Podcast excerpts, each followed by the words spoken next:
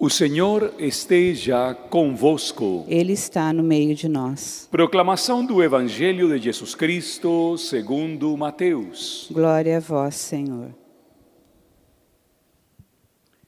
Naquele tempo, disse Jesus aos seus discípulos: Ficai atentos para não praticar a vossa justiça na frente dos homens só para ser desvistos por eles.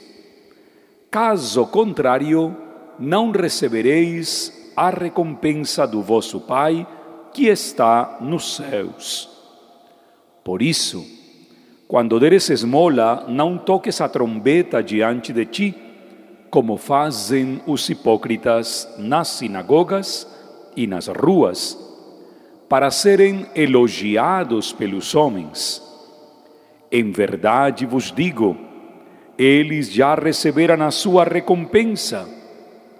Ao contrário, quando tu deres esmola, que a tua mão direita não saiba o que faz a esquerda, de modo que a tua esmola fique oculta, e o teu pai, que vê o que está oculto, te dará a recompensa.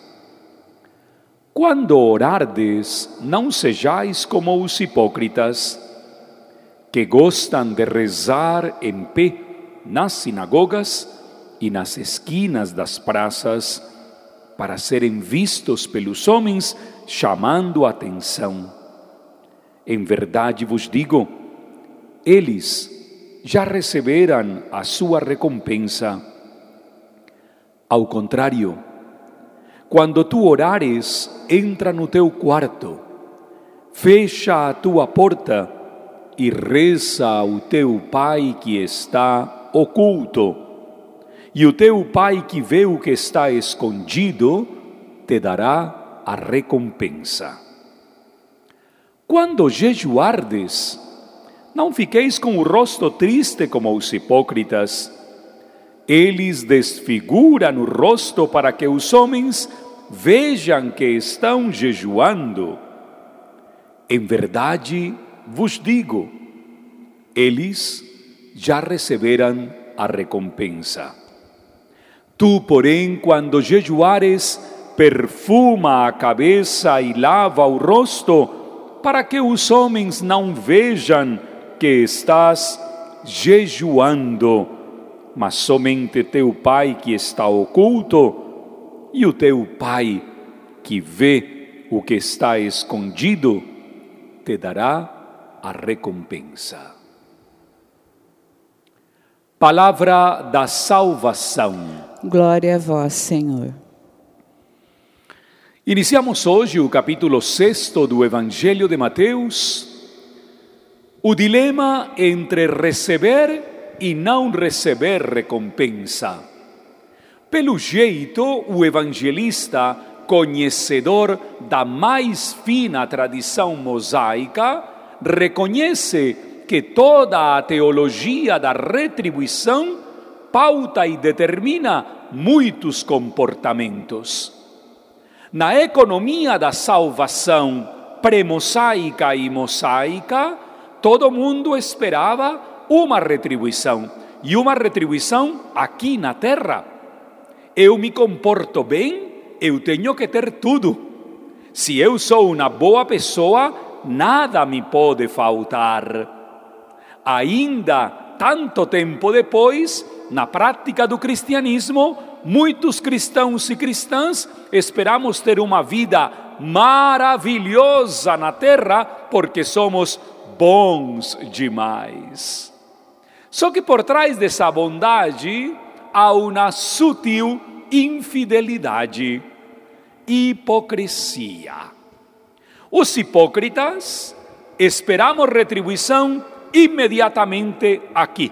Temos que ser reconhecidos.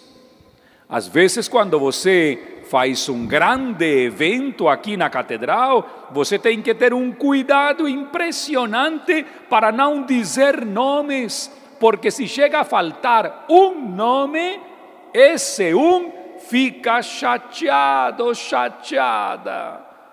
Nossa, a grande cidade tem uma nova ponte elevada. Tem que ter um nome, porque se não lhe colocamos um nome, a pessoa vai ficar muito chateada.